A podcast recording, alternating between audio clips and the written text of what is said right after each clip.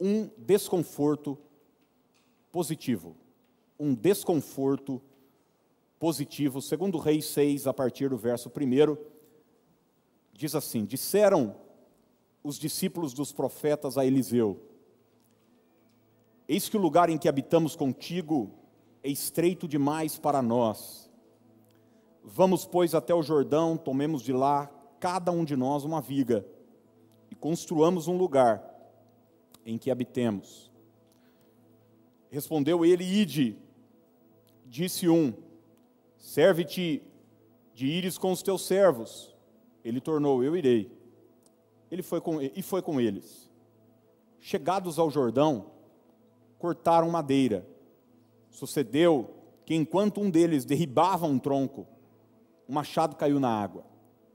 Ele gritou e disse: Ai, meu senhor, porque era emprestado. Perguntou o homem de Deus: Onde caiu? Mostrou-lhe ele o lugar. Então, Eliseu cortou um pau e lançou-o ali, e fez flutuar o ferro e disse: Levanta-o. Estendeu ele a mão e o tomou. Vamos orar. Pai, fala conosco agora, que estamos diante da tua palavra, que cada mente e coração esteja agora cativa a tua voz e a tua vontade, que o teu espírito tenha total liberdade de falar, de agir, e que nada, nada, nada atrapalhe aquilo que o Senhor tem para as nossas vidas, no nome de Jesus. Amém e amém. Ô, gente, no ano de 2002, 2003, eu trabalhei como eh, numa, numa casa de recuperação, a nossa igreja aqui no, no início de Piracicaba, só tínhamos uma igreja do Nazareno, e ela tinha uma, uma casa de recuperação para dependentes químicos, eu já falei um pouco aqui com vocês sobre isso.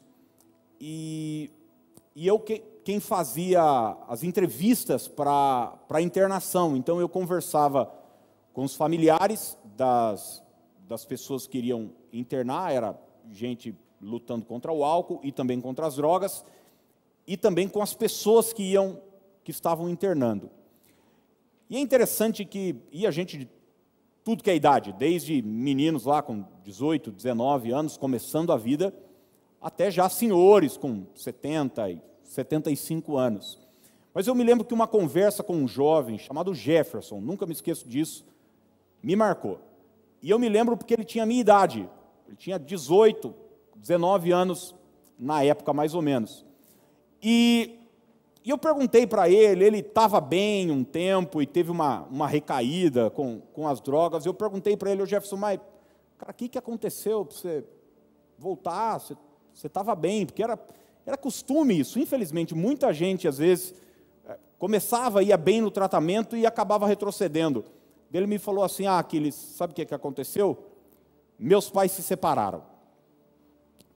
E daí eu me lembro que a minha reação diante da fala dele foi espontânea. E eu falei para ele: Os meus também. Os meus também. O John Maxwell diz que a vida é 10% que acontece com a gente e 90% como a gente lida com o que acontece com a gente.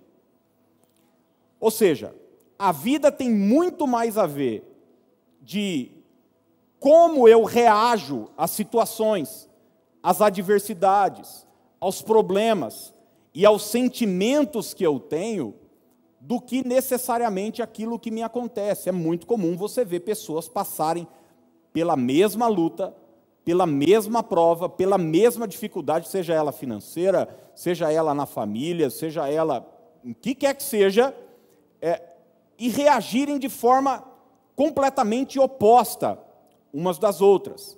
Alguns pegam um fato ruim que aconteceu e tornam esse fato uma alavanca um degrau que vai colocar a pessoa num patamar superior. E por que, que eu estou falando isso? Eu estou falando isso porque esse texto me traz essa ideia do que a gente conhece como desconforto ou insatisfação. O texto começa com uma fala dos discípulos de Eliseu. É, Eliseu é um profeta, é o maior profeta do seu tempo, e a Bíblia diz que ele tem uma escola de profeta. É como se hoje fosse um seminário teológico para preparar pastores, missionários, enfim. E os discípulos de Eliseu chegam para ele e dizem o seguinte: Olha, o lugar que nós habitamos, o lugar que nós estamos, é pequeno demais para nós. Ou seja, aquele, aquele ambiente que eles estão vivendo é um ambiente desfavorável, desconfortável, pequeno demais para aquilo que eles almejam e pensam. E eu acho que todo mundo vive em alguma área da vida ou em momentos específicos da vida esse mesmo sentimento, um sentimento de desconforto, de olhar para a sua situação atual, para a sua vida, para a sua finança, para a sua vida profissional, para a sua vida espiritual, para a sua família, para a sua realidade e pensar o seguinte, cara, isso é pouco demais para aquilo que eu desejo. Isso é pequeno demais para aquilo que eu almejo, para aquilo que eu entendo que Deus tem para a minha vida. Eu posso crescer, minha vida pode ser maior, minha vida pode, pode tomar novos níveis. Eu sei que você está entendendo o que eu estou te falando hoje à noite, mas é interessante que se nós não cuidarmos, a nossa reação diante desse sentimento de insatisfação e desconforto pode se tornar algo nocivo para a gente. A gente pode olhar para a situação pequena, estreita, o lugar que nós estamos, de repente você está com um salário pequeno, de repente você está vivendo um momento lá na empresa onde você trabalha, um momento, fala, cara, me colocaram num cargo aqui que é muito além da minha capacidade, muito menor do que a minha capacidade, perdão. Talvez você está vivendo uma luta é, emocional, você fala, cara, minha vida, minha vida pode ser maior do que isso. E como eu disse, se você não vigiar, isso pode se transformar em reclamação, murmuração, ressentimento, revolta. Talvez você possa olhar para o lado e ver pessoas que estão crescendo, é, tendo uma vida ampla, maior. Se você não cuidar, isso pode se transformar numa comparação que pode levar à inveja. E daqui a pouco você está todo é, é, destruído por dentro, achando que Deus se esqueceu de você, ou então você pode transformar esse desconforto, essa insatisfação, em algo positivo para você, em algo que você vai canalizar esse sentimento de olhar para a sua vida como esses homens olharam o ambiente que eles estavam e falaram o seguinte: quer saber? Nós vamos fazer uma limonada com esse limão. Quer saber? Nós vamos transformar essa situação difícil em algo positivo. E é exatamente isso que acontece. Eles chegam para Eliseu com o problema e dizem o seguinte: mas nós queremos ampliar. O lugar é estreito, mas nós precisamos fazer alguma coisa.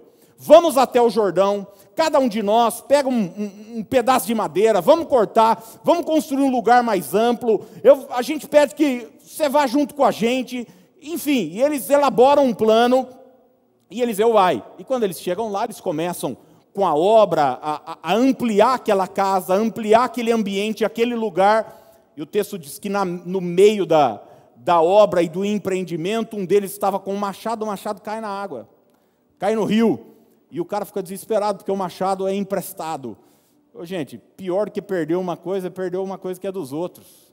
Você já riscou um CD seu, mas já riscou um CD de alguém. Hoje não tem CD. Bater seu carro é ruim, mas já bateu o carro dos outros. Me lembro uma vez, eu pastoreava, eu estava sem carro, um irmão me emprestou o carro dele, o carro dele quebrou na minha mão. Quebrou na minha mão, o negócio começou a esfumaciar. Falei, meu Deus do céu, emprestado esse carro. Que fase, que fase. E o machado caiu no rio, o cara desesperado chegou para Eliseu e falou: era emprestado. Eliseu falou: onde é que, onde é que caiu?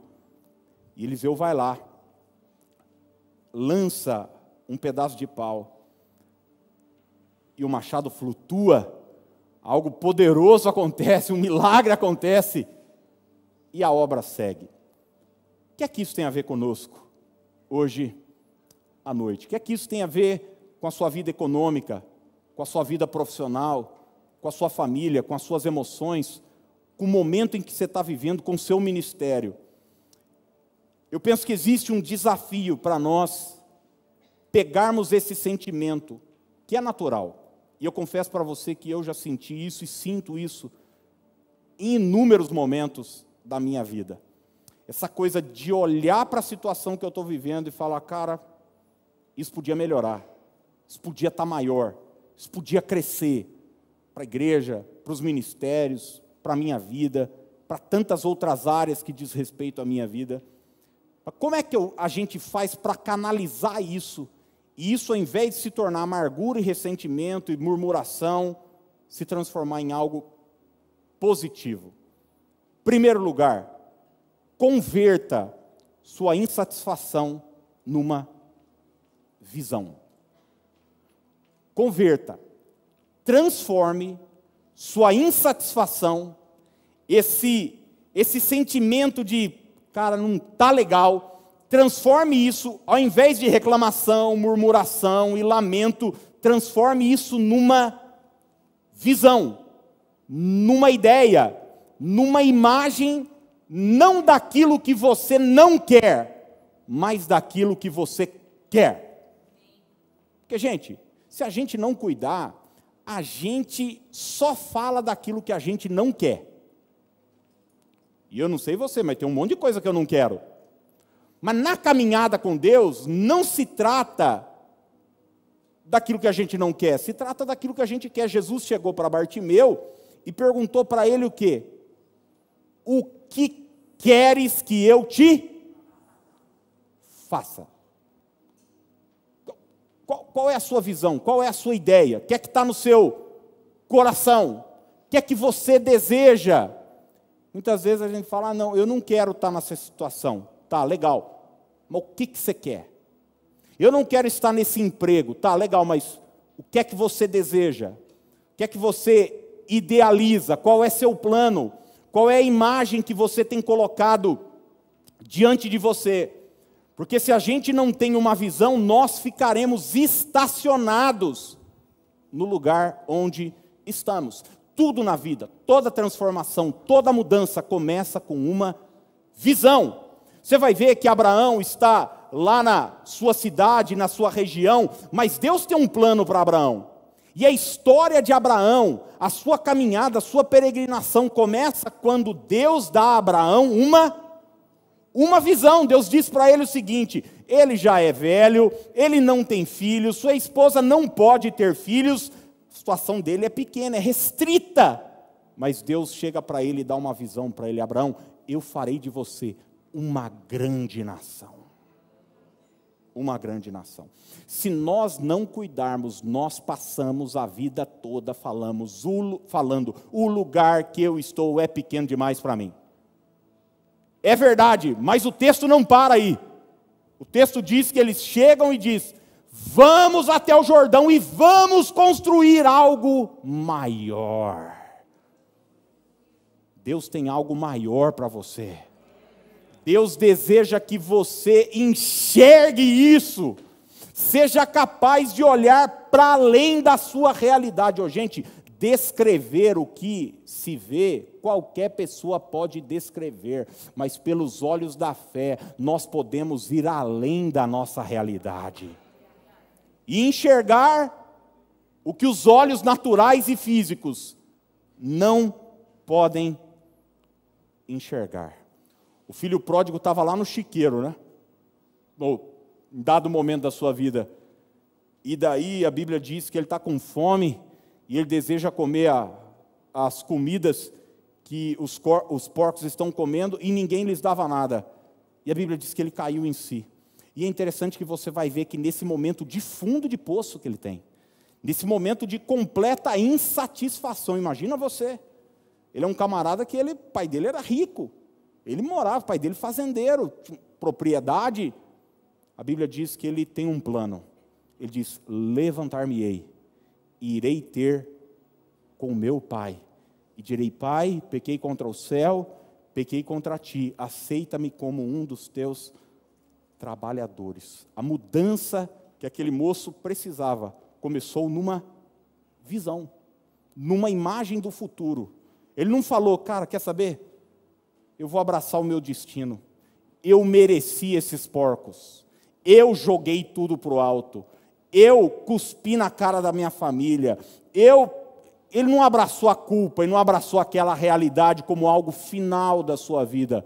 Não, ele transformou todo aquele sentimento ruim dentro dele, que é um sentimento de insatisfação, sabe? Esse comichão que você diz, cara, minha vida não pode terminar nisso. Minha vida não pode terminar nisso. E ele tem uma visão de como a vida dele pode ser.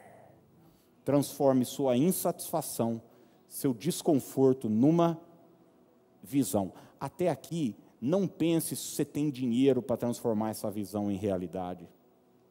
Tá bom? De repente você está trabalhando lá como funcionário e tal, e a coisa está difícil. Você diz, cara, eu preciso empreender, eu preciso começar meu próprio negócio.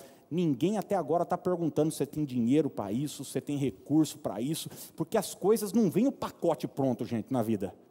É passo a passo. É. Então tudo começa com a visão. O primeiro passo é uma visão. Eu me lembro que uma vez uma pessoa falou para mim, eu, eu, não tinha nunca viajado para fora, e, ela, e eu queria viajar, óbvio, né? não sou bobo nem nada, só ia para Pós de Caldas aqui.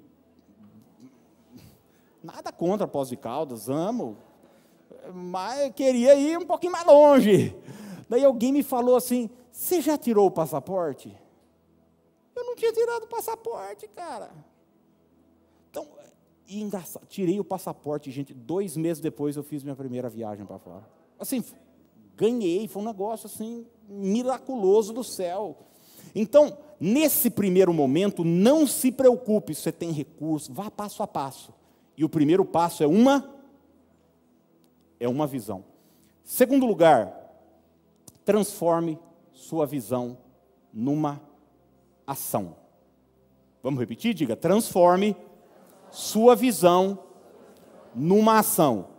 Então, em primeiro lugar, eu pego a minha insatisfação e reverto ela numa visão, o que eu quero.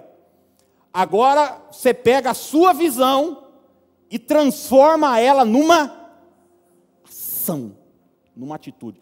E aqui muita gente falha, porque muita gente é assim, ela está insatisfeita com o que ela tem, ela tem uma ideia do que ela quer, mas daí ela fala, ah, aí não faz nada. Não faz nada para sair desse lugar. Eu li algo há muitos anos sobre o fundador da Atari. Alguém aqui sabe o que é Atari? Bastante velho aqui na igreja, é isso? Isso, bastante velho. É, foi o primeiro videogame, que só tinha um. Você sabe que esse tempo atrás eu fui jogar um, um videogame, esses PlayStation novo lá, gente, era tanto botão, tinha aqui, aqui, aqui, aqui, mais quatro aqui, e daí e tem, e tem de apertar. Falei, gente, Atari só tinha um vermelhinho, né? Um vermelho. Então, pois é, o fundador da Atari disse o seguinte: todos sonham no chuveiro, debaixo do chuveiro, todo mundo sonha. Ele diz, mas os bem-sucedidos se secam e fazem algo a respeito. Então, muita gente tem sonho, muita gente tem uma visão. Eu quero empreender, eu quero me casar, eu quero ter isso, eu quero ter um ministério, eu quero, enfim, ser usado por Deus, eu quero é, é, trabalhar numa obra social, eu quero ajudar pessoas, eu quero fazer isso, eu quero fazer aquilo. Então faça. Fa Aquiles, mas eu não tenho dinheiro para começar esse orfanato para ajudar crianças do jeito que eu gostaria. Eu sonho com isso. Legal, faz o seguinte então: ajude seu sobrinho, ajude o filho da sua vizinha. Comece. Jesus disse: se você for fiel no pouco, sobre o muito te colocarei. Ô, gente, eu não acredito nesse povo que diz ter chamado para missão, mas não fala de Jesus nem para quem mora do lado dela só tem chamado para a África, para a Europa, para lugar longe. Então, faça o que você pode com aquilo que você já tem. Entende o que eu estou dizendo ou não? Mas não fique sem fazer nada. Não fique estacionado. À medida que as portas forem se abrindo, pegue essa visão, essa ideia, esse sonho, esse ideal que você tem e reverta isso numa ação, numa atitude prática. Você conhece a história de Ruth? Ruth, sua sogra Noemi e sua cunhada órfã passaram pela mesma situação. Lembra do texto ou não, da história? Depois você olha lá, Ruth tem apenas quatro capítulos, é uma novelinha bíblica. Uma novelinha, linda, linda. As três ficaram viúvas. As três. E é interessante que você vai ver que cada uma delas é, lida com a viuvez de uma forma diferente. Orfa foge do problema, vai embora, some. Muita gente é assim, ela tem um problema, ela tem uma situação e ela mete o louco. Vai embora, some, né? não é comigo, vai embora. Noemi fica amarga, tanto é que ela diz: ó, não, nem me chamem mais de Noemi, me chamem de Mara, que eu estou amargurada de alma. Mas Ruth, que estava passando a mesma coisa do que elas, consegue vitória. Bom, Ruth vai, vai entrar na genealogia de Jesus. Ela vai ser bisavó de, de, de Davi. É uma mulher de suma importância. Vai se casar novamente com um homem trilhardário chamado Boaz. A história é linda, a história é linda de alguém que deu a volta por cima, mas que está vivendo um momento de muito desconforto, cara. Num tempo de fome, ela é viúva numa terra onde não tem auxílio social. Mas sabe o que ela faz? É diz o seguinte: tem uns caras lá que colhe, espiga e tal, uma fazenda lá. Eu vou lá pegar os restos que sobra. Eu vou lá, eu vou fazer alguma coisa. E a Bíblia diz que ela vai. Ela vai, os caras estão lá trabalhando e sempre tinha uma sobra ou outra. Existia inclusive uma lei: o que ficar lá é para as viúvas mesmo. A sobra é para é os necessitados. E ela não se vitimiza, e ela não fica, ai, coitadinha de mim, ninguém me ama, ninguém me ajuda, INSS, não sei o que lá. Não, cara, meus parentes, não, eu vou lá, vou fazer alguma coisa, bicho. E ela vai lá e ela começa a trabalhar. E daí Boaz olhou, viu, chegou para os caras e falaram o seguinte: pode deixar cair mais, ajuda ela, e ninguém toca nessa moça. Bom, encurtando a conversa, o cara casa com ela. O cara casa com ela e ela que estava trabalhando lá de pegar sobra, agora se torna dona da coisa. Ela é dona da fazenda toda, dona de todas aquelas terras. Mas isso só foi possível quando Ruth transformou a sua ideia e o seu desconforto numa ação. Numa atitude. Oh, gente, o mar vermelho só abre depois que a gente pisa na água. Deus está esperando uma atitude, uma ação, uma, um passo. E às vezes a gente fica só sonhando, só sonhando, só sonhando. José sonhava com algo grande. E daí deram um cargo para ele, sabe do que? Ajudante de carcereiro. Ele falou: Deixa para o pai. Não foi exatamente isso que ele falou. É. Falou, deixa com o Beck, ele falou, deixa com o Beck. E ele está lá, cara, cuidando dos carcereiros. Ele via uns presos lá, triste. Ele perguntava, o que aconteceu que você está tristão hoje? Ele tinha todas as razões do mundo para estar tá triste. Mas ele não está se vitimizando, ele está agindo, ele está trabalhando. Quem sabe muita coisa ainda não aconteceu na sua vida, porque você não parou de lamber suas feridas, cara. Você precisa parar com essa lambeção aí. E pior de tudo, você lambe suas feridas e fica mostrando elas para os outros. Falando, dá uma lambidinha aqui também. Contando seus problemas toda hora, seu desconforto, minha vida e tal. E não... Você soube do que aconteceu comigo? Você tá, te contaram? Soube do meu filho, do meu ex-marido? Soube agora o que eu, e tal, o que o pai dos meus filhos está fazendo comigo? Soube disso, soube daquilo. Cara, reverta essa dor em algo positivo, numa atitude. Como eu falei daquele moço lá, Pô, meus pais se separaram, o que, que eu vou fazer? Vou fumar maconha? Vou começar a encher a cara? Vou para o boteco? Vou virar um noia? Ou vou pegar isso e falar, quer saber? Vou fazer alguma coisa a respeito, cara. Vou trabalhar, vou, vou viver a vida, vou dar a volta por cima. Você sabe que no início dos anos 90, eu lembro que eu li isso há muitos anos, fizeram uma reportagem de como o índice de órfãos é, entre pessoas bem-sucedidas era assim acima da média do que pessoas que tinham pai e mãe. Gente que não tinha pai e mãe se destacava muito mais na sua, no, na sua área de atividade.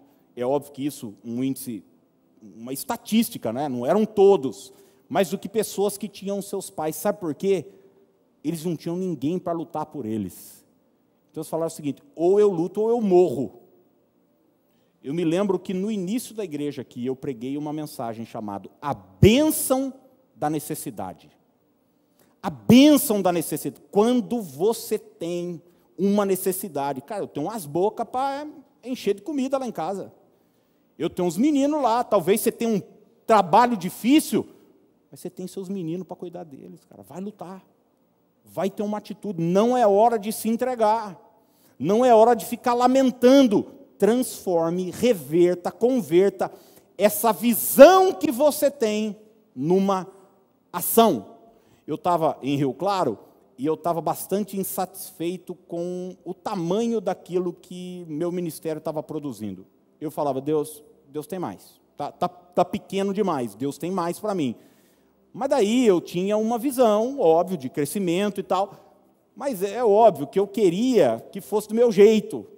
E daí a única porta que se abriu foi quando meu tio falou assim para mim, que eu não tô, nós não estamos frequentando nenhuma igreja. Você não quer começar um culto de oração aqui em casa às quintas-feiras?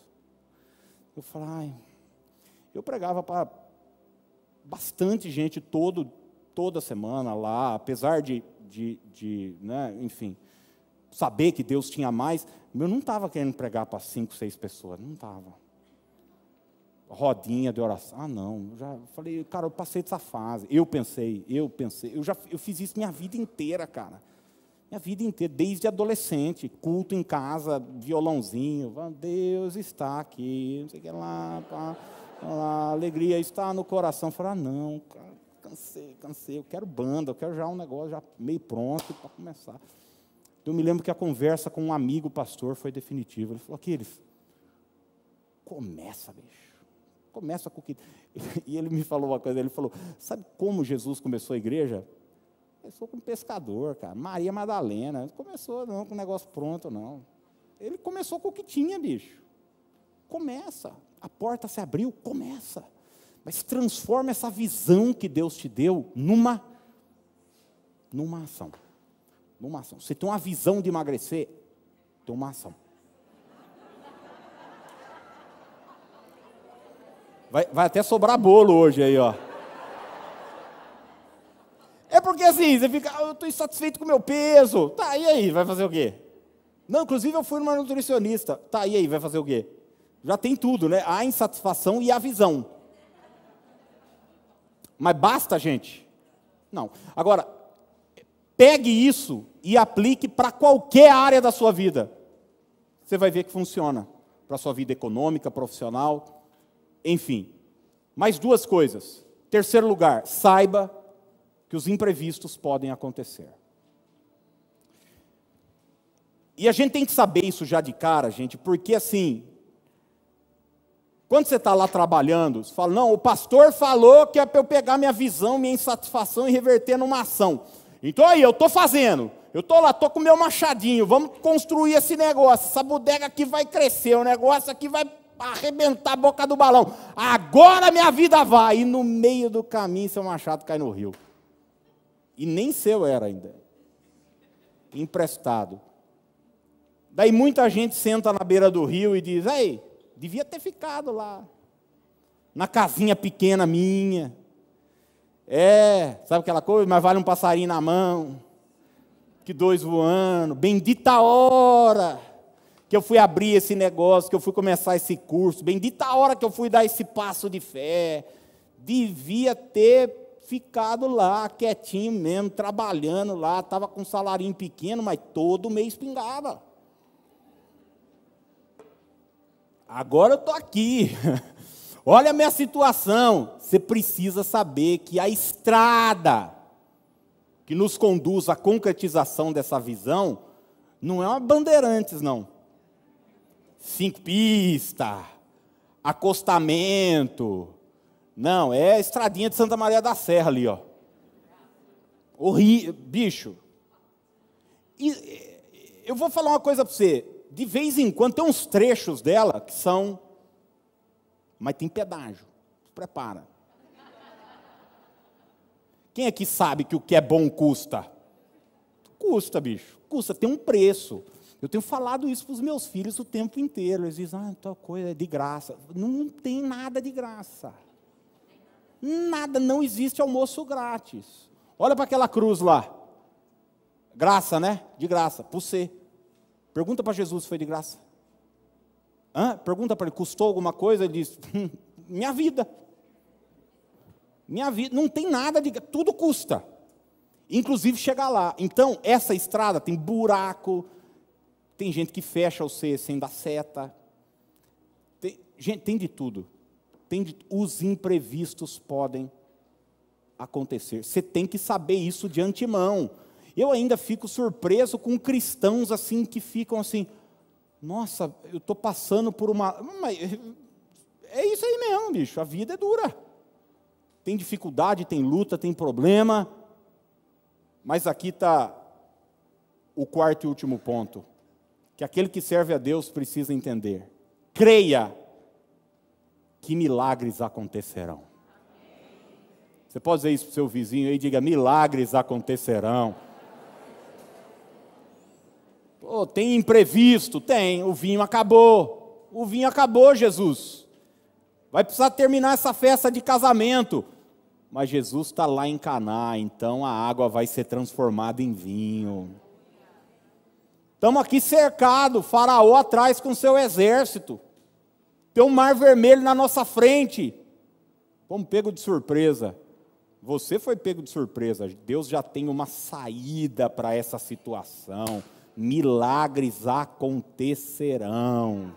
Precisa acreditar nisso, que quando a dificuldade vier, quando o imprevisto acontecer, não é um ponto final, é só uma oportunidade do nome de Jesus ser glorificado através da sua vida. Essa luta que você está vivendo, esse teste que você está vivendo, esse teste será o seu testemunho. Testemunho. Hoje eu olho, gente, para alguns testes que eu passei. Daqui a pouco você vai ver um deles aqui. Eles se transformaram no meu testemunho. Eu conversava com os amigos esses dias sobre o tempo que a gente estava fazendo as reuniões lá no hotel ainda. Acho que foi com o pastor Lincoln e com a Vanessa. A gente fazia aqui no Hotel Royal, eu não sei se você conhece ali na, na Saldanha Marinho, um pouquinho antes da curva do S, ao invés de você subir à esquerda, você entra à direita, como se fosse para Rosário. Entre Armando Salles e a Rosário, tem um hotel pequeno, chama Hotel Royal. Nossos primeiros cultos foram lá. E às vezes ia nove pessoas, dez pessoas. Era domingo de manhã, e era um hotel. E as pessoas que iam, gente, ver pouca gente, fica mais desanimado ainda. E daí era em cima, era um mezanino, assim. O ministério infantil era uma mesa uma mesa que a Dani levava lá as aulinhas para os meus filhos. Era o ministério infantil. E daí quantas vezes, gente, eu ajoelhava ali, eu, eu tinha até medo de olhar, sabe? Ia dando horário, dava uns cinco minutos antes, eu ajoelhava.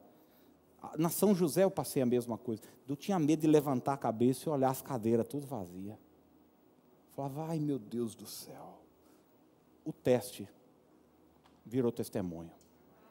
Você precisa entender que tem um tempo de romper, tem um tempo que esse machado flutua, tem um tempo de recuperação, tem aquele tempo onde você pensou que tudo estava terminado. Você falou, acabou. O sonho da ampliação, o sonho do crescimento, o sonho da gente poder ver a coisa, minha vida crescer, acabou, porque os recursos acabaram. porque as ferramentas estão faltando, eu não tenho ninguém por mim.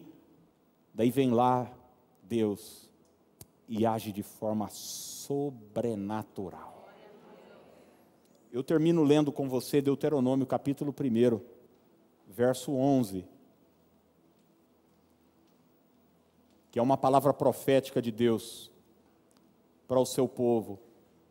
E eu quero declarar ela sobre a sua vida hoje à noite. Se você quiser e tiver fé para isso, estenda suas mãos assim, em atitude de receber. Que o Senhor, o Deus dos seus antepassados, os multiplique mil vezes mais e os abençoe conforme prometeu a vocês.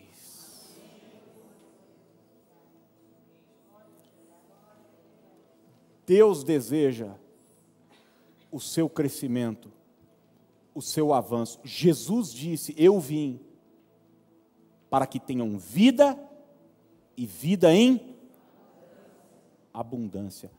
Deus quer que você cresça.